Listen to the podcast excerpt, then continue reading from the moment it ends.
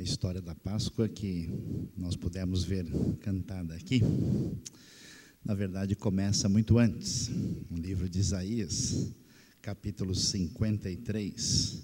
Nós vamos ver aquilo que o profeta disse muito muito tempo, muitos séculos antes de Jesus surgir na terra de Judá. Versículo 5 nos diz: Mas ele foi transpassado por causa das nossas transgressões, foi esmagado por causa de nossas iniquidades. O castigo que nos trouxe paz estava sobre ele, e pelas suas feridas fomos curados. Todos nós, tal qual ovelhas, nos desviamos, cada um de nós se voltou para o seu próprio caminho, e o Senhor fez cair sobre ele a iniquidade de todos nós. Quando nós ouvimos o que a palavra de Deus nos fala sobre Jesus, sobre a Páscoa, essa realidade de hoje, o dia da ressurreição, que é referência para mais de 2 bilhões de pessoas no mundo, a gente fica pensando e refletindo, tentando entender o que que isso tem diretamente com a nossa vida prática, a nossa vida do dia a dia? Qual é o significado, qual é o sentido disso para nós? Todo mundo sabe, as imagens desses dias certamente vai nos, vão nos lembrar daquilo que nós temos visto na pessoa de Jesus, alguém marcado por uma postura de amor, de interesse em ajudar o próximo, em fazer diferença na sociedade. Nós sabemos que através dos séculos,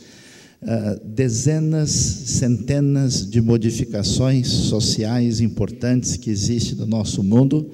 existe por causa do Senhor que ensinou junto ao mar da Galileia e que em Jerusalém e também passando por todas as regiões mencionadas na Bíblia, nos ensinou uma outra proposta, um outro jeito de ser.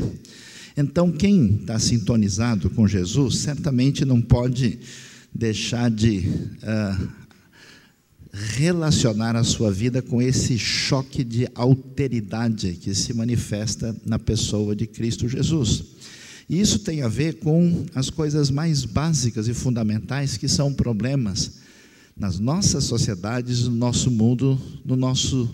contexto do dia a dia até os momentos que vivemos hoje. Mas essa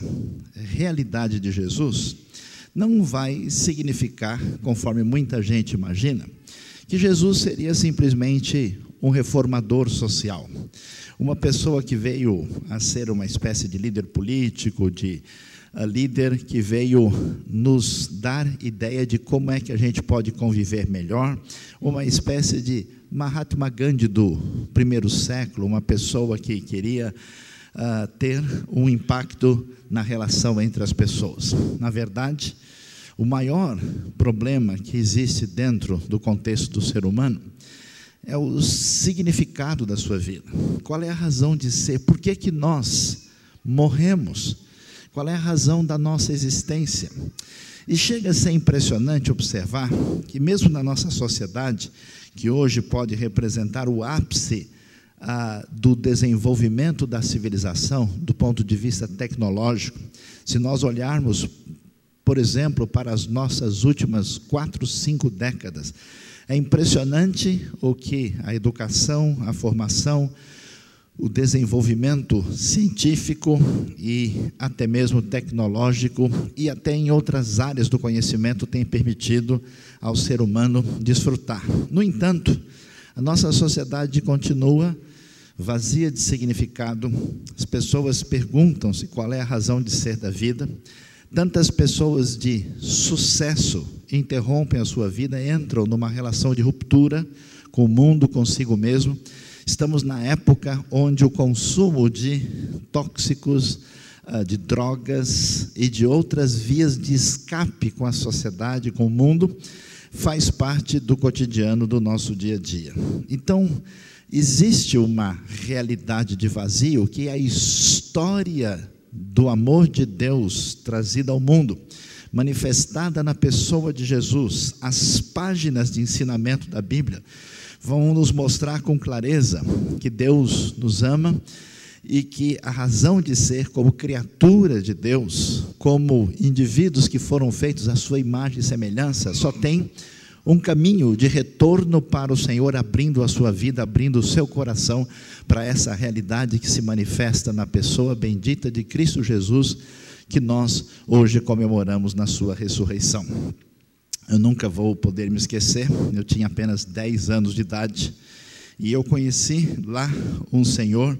que, parente da nossa família, o senhor José Barreto, no interior uh, de São Paulo, alguém que tinha muitas propriedades, que tinha uma vida de bastante estabilidade,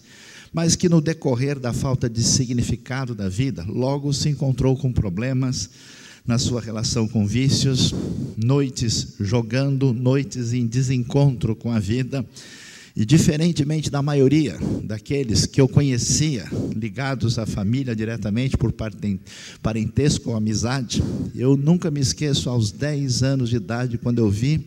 aquele senhor com uma vida diferente, com um olhar diferente, com uma convicção no coração, tentando dizer a todos que o poder da morte e ressurreição de Jesus tinha atingido a sua vida ah, ainda hoje, a sua imagem está na minha mente e como ele vivia me impactou desde aquele momento. Mas uma outra questão, ainda talvez mais pertinente, tem a ver com a nossa vida e que marca a nossa realidade em todos os sentidos. Existe um desejo no ser humano existe uma espécie de convicção interna de que nós deveríamos fazer as coisas em conformidade com aquilo que é correto, que é aquilo que é decisão do nosso Criador. Era isso que levava a gente, quando criança, a encapar o caderno bonito. Era isso que levava a gente a fazer um desenho. E quando o negócio não estava bom, a gente almoçava e jogava fora e queria fazer tudo de novo. É isso que marca a nossa interioridade, ao ponto de que, quando nós reagimos com irritação,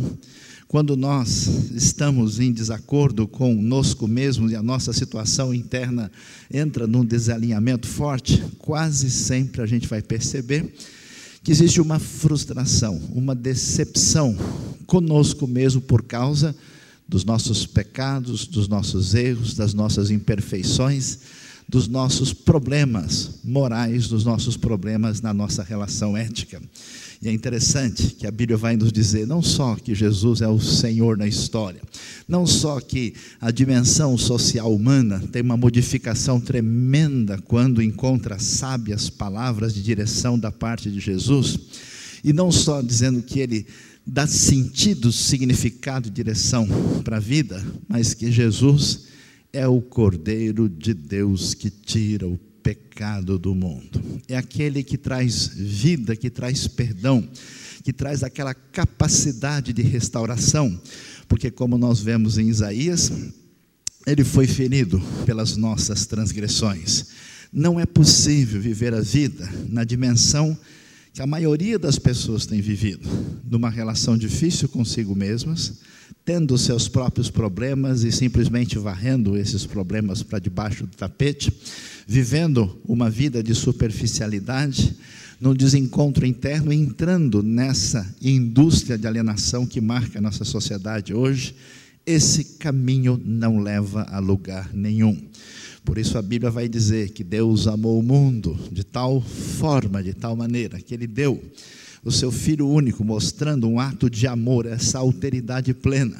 para que qualquer pessoa que abra a sua vida, que quebre esse preconceito, que tire esse muro de defesas, de aparente autossuficiência, como se de fato ele pudesse uh, uh, ser alguma coisa, mascarando os seus conflitos internos, a Bíblia nos chama para o jogo da verdade. A Bíblia nos convida para essa atitude de franqueza de que temos necessidades morais, necessidades diante do nosso Criador, que se manifesta como solução da parte de Deus na pessoa de Cristo Jesus. E todo aquele que nele crê recebe o perdão dos pecados. Quem o texto vai prosseguir em João dizendo é que Deus amou para que toda pessoa que nele crê possa receber a vida eterna e ter o perdão dos seus erros na sua vida. Eu não sei como é que é a sua história, eu não sei como é, não sei como é que tem sido a sua caminhada, mas eu quero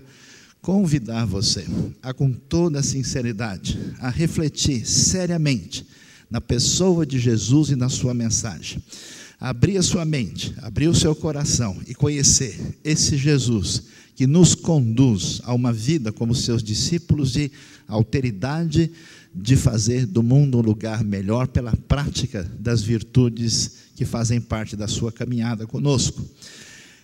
Esse Jesus que dá sentido à vida, que nos direciona da maneira que o nosso coração, consciente ou inconscientemente, deseja. E esse Jesus que nos dá paz com Deus, que limpa o nosso coração, que realinha os nossos desencontros eternos. Deus abençoe a sua vida, Deus abençoe o seu coração e permita que o poder da ressurreição de Cristo Jesus venha manifestar-se na sua vida. E se você tem caminhado, e se você já é um seguidor de Jesus, e talvez nos desalinhamentos da sua vida, nas suas derrapadas de um lado para o outro, talvez você não tenha tido condições aí de prosseguir adequadamente, é hora de dar uma retomada. É hora de ver que o poder de Cristo Jesus, que restaurou o apóstolo Pedro depois de ter negado, como nós vimos, também está à sua disposição. Ele quer abençoar a sua vida, ele quer fazer diferença no seu coração e você precisa realinhar a sua caminhada. Deus abençoe a nossa vida, Deus abençoe o nosso coração nessa noite. A IBNU está aqui sempre de braços abertos para receber você. É uma comunidade que procura fazer diferença na nossa cidade não só através da sua mensagem, mas pelas mudanças que o Evangelho traz na vida da gente.